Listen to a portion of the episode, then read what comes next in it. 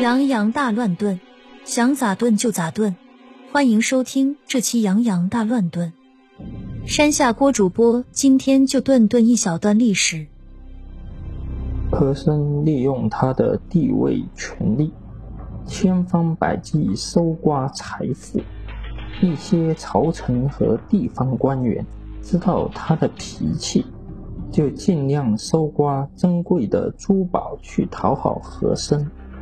大官压小吏，小吏又向百姓层层压榨，百姓的日子自然越来越难过了。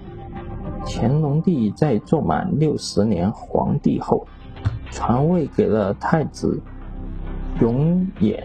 永琰继位，就是清仁宗，又叫嘉庆帝。嘉庆帝早知道和珅贪赃枉法的情况。过了三年，乾隆帝一死，嘉庆帝马上把和珅逮捕起来，叫他自杀，并且派官员查抄和珅的家产。和珅的豪富本来是出了名的，但是抄家的结果还是让大家大吃一惊。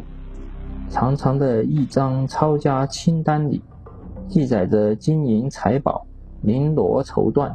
稀奇古董，多得数都数不清。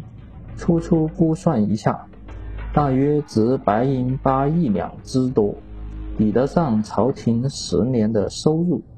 后来听说，那查抄出来的大批财宝，都让嘉庆帝派人送到运到宫里去了。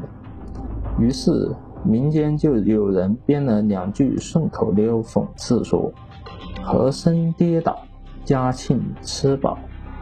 以上就是本期全部内容。听友们，如果对本期节目有疑问和建议，可以在评论区留言哟。